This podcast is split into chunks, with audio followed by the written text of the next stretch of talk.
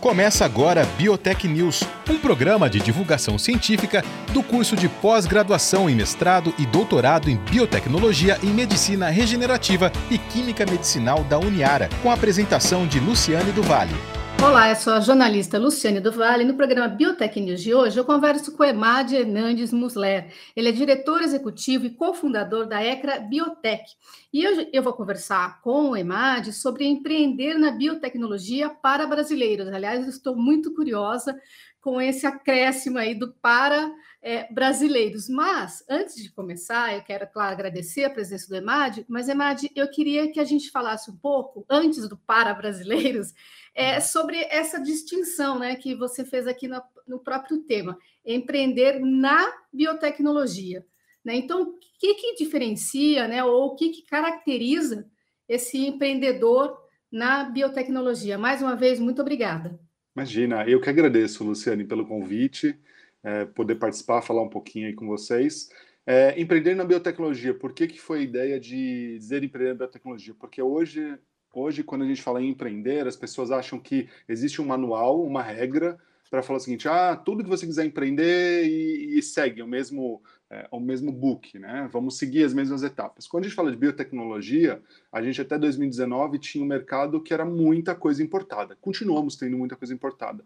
E os timings são outros, a forma de investimento é outra. É, a necessidade de caixa é outra, porque não, é, dependendo da infraestrutura que você precisa, você não precisa ter ela de começo, você pode compartilhar um espaço, você pode, uh, várias coisas você pode não ter a necessidade de já ter que ter, ah, tem um espaço meu, é, e tem muito essa questão da universidade, com muitos lugares que fazem incubação, muitos centros de inovação, é, só que o que estava faltando é, é, é a gente entender que não é igual todo tipo de empreendedor, todo tipo de empreendedorismo, né? Na biotech ela tem suas particularidades. Também buscar informação e também começar a fomentar mais coisas, igual exemplo esse programa agora de poder ensinar as pessoas que estão dentro de biotech como entrar nesse caminho do empreender, porque é, a gente mesmo na própria biotech viu que faz muito falta na universidade, pós-graduação, mestrado, ter essa, essa entrada empreendedora, né? Alguém ter uma matéria, alguém explicar o que é empreender, porque senão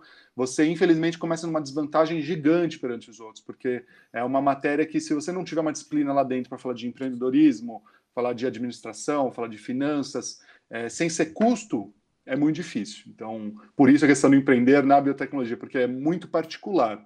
É, não dá para você falar assim, ah, uma receitinha de bolo. Uma pessoa com uma área que não, não encontre outros empreendedores juntos para fazer uma biotecnologia, você sozinho, não conhecendo nada de biotech, você não entra, você não consegue.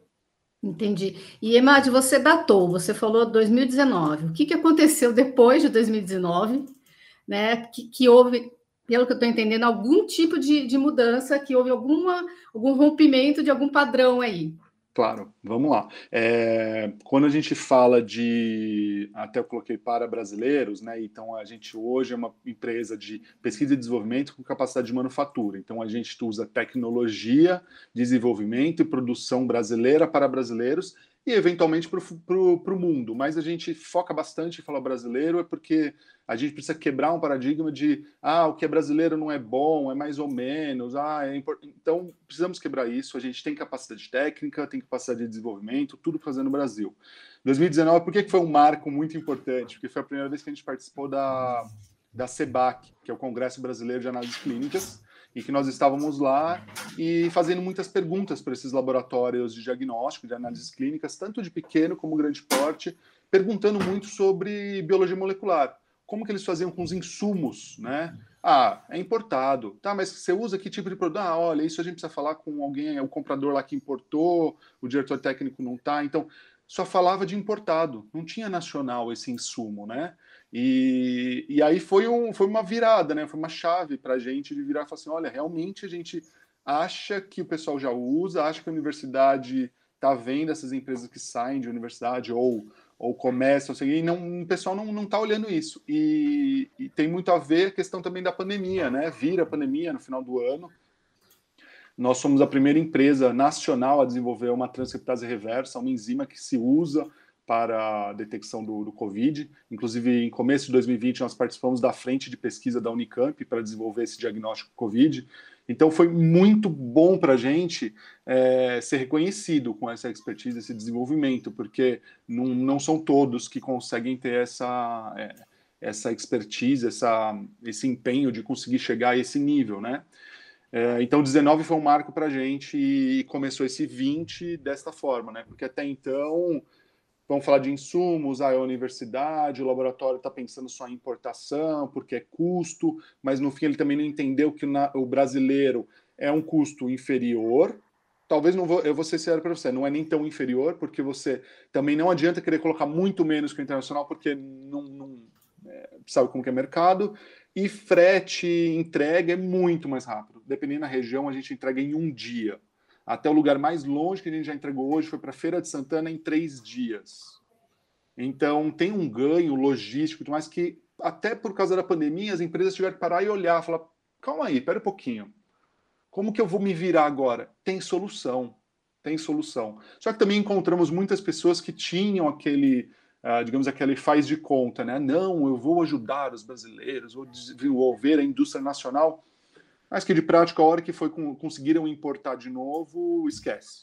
Mesmo sabendo que era tão bom quanto, tendo laudo, fazendo. Então, a gente infelizmente vive um mundo entre algumas coisas, né? Pessoas que falam que fazem, uh, mas é só meio que para inglês ver, né? Pela, aquele, aquele ditado, né? Então, é, para a gente foi, a gente viu isso, foi muito visível de ver que era tudo só importado e a gente começou a, a mostrar para o mercado, né? Para a gente que, ó, estamos aí. Não só a gente, tem outras empresas nacionais, óbvio que a gente tem.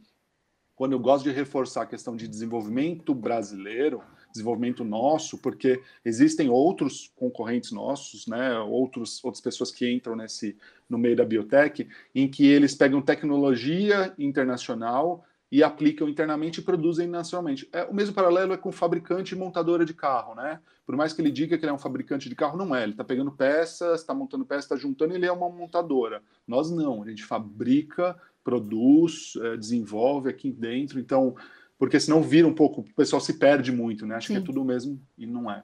Outro item de empreender na, na, biotecnologia, hoje nós temos muitas empresas de biotech que são formadas por causa de um, de um fundo de amparo à pesquisa.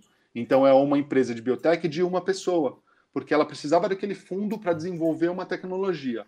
Só que ela abriu a empresa sozinha para receber esse dinheiro, só que ela não tem noção nenhuma de outras áreas do negócio. Então, é para receber esse valor, para desenvolver o projeto, ela foi criada. Então, tem muita empresa de uma pessoa ou duas, mas por causa de um projeto.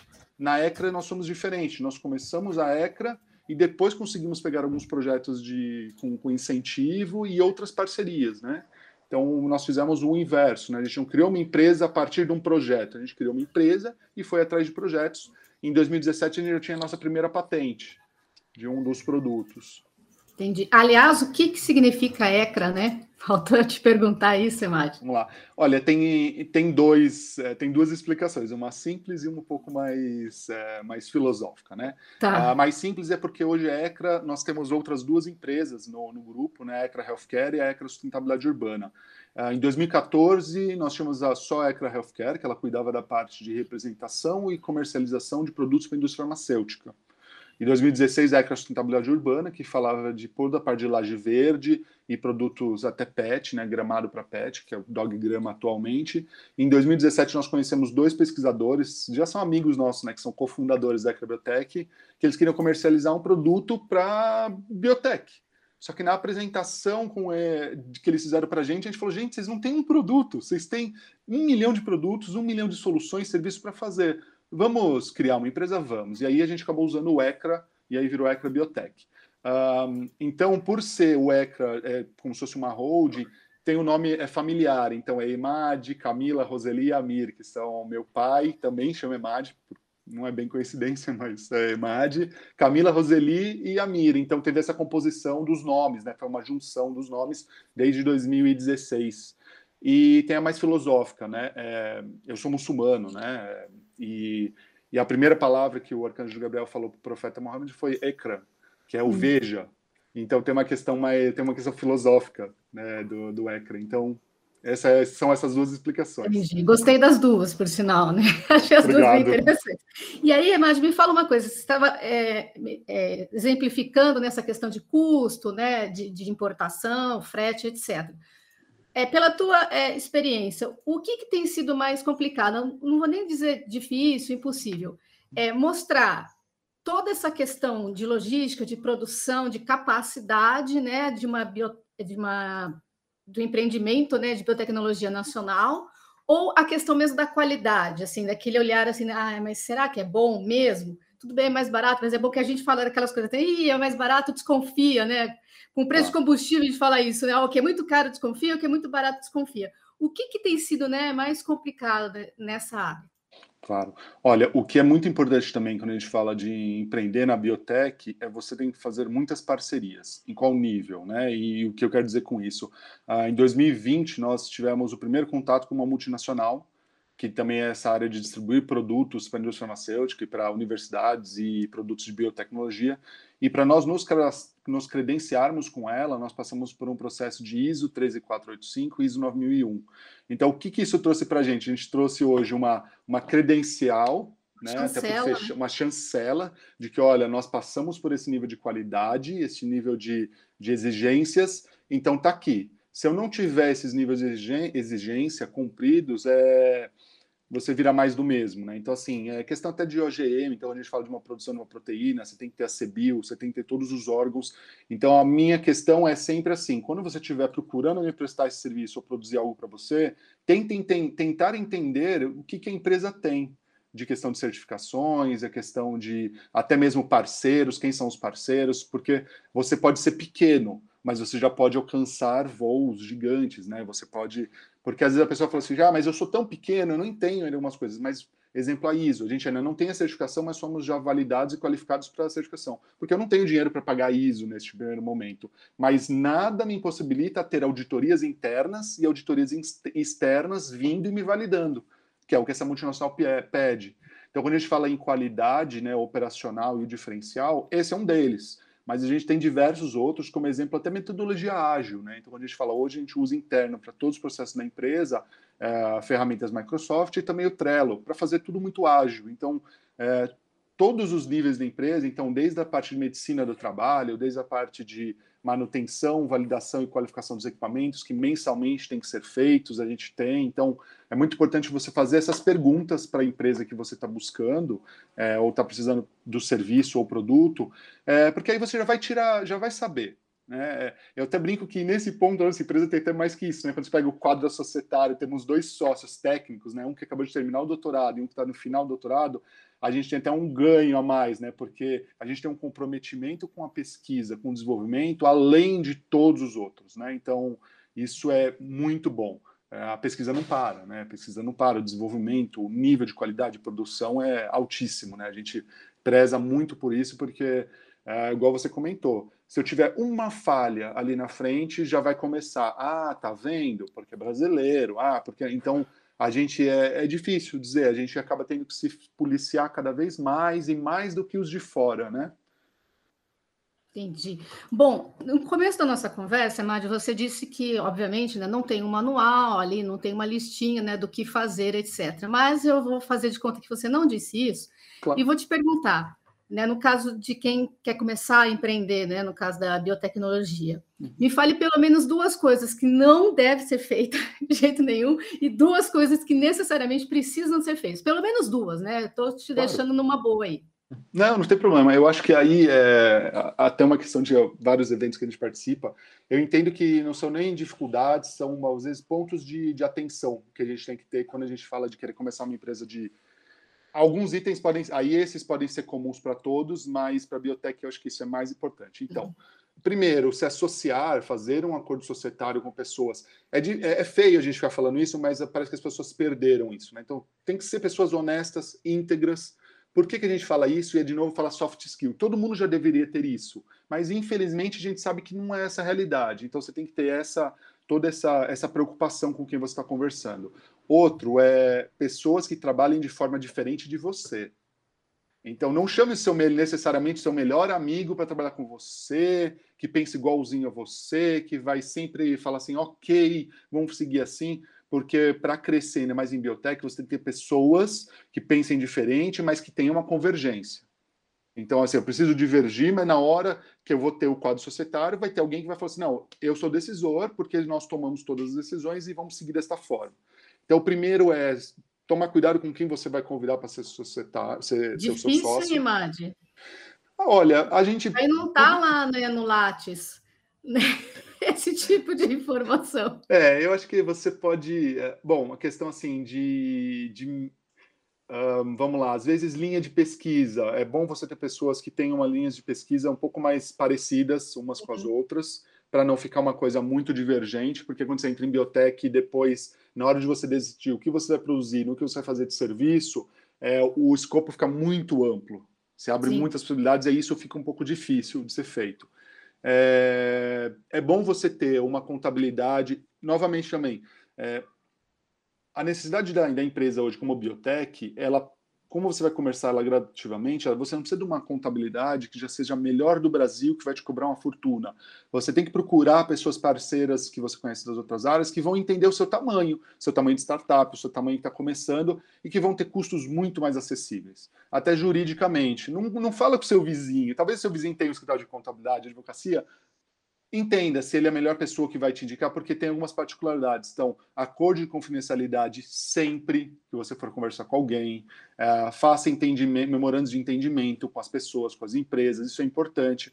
Ah, mas isso é, a gente então está dizendo que está com medo de ir para o mercado. Não, não, não é, porque é o que a gente fala. Hoje você faz contrato para o seu amigo, não para o seu inimigo. Com o seu inimigo, você nem vai falar com o seu inimigo. Então, você tem que fazer com pessoas que você acredita que seja parceiro, né? Hum, deixa eu pensar. Eu acho que assim, a grosso modo é esse, é até um pouco mais, digamos, de novo, é você tem que entender um pouco da gestão dali das pessoas.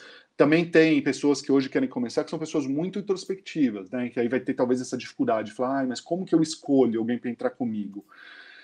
Aí você tem que saber que a hora que você entrar na sociedade, entenda os papéis de cada um, tente colocar ali, mensurar, ó, eu vou ter mais por causa disso, isso, isso, para que numa emergência você é, tenha formas é, legais e combinadas de interagir. Então, a linha expectativa. Básico é ser muito honesto. Ó, essa é minha expectativa, assim assado. Eu vamos até quando? Vamos um ano, vamos dois anos. E se der, atingiu, não atingiu, o que vamos fazer?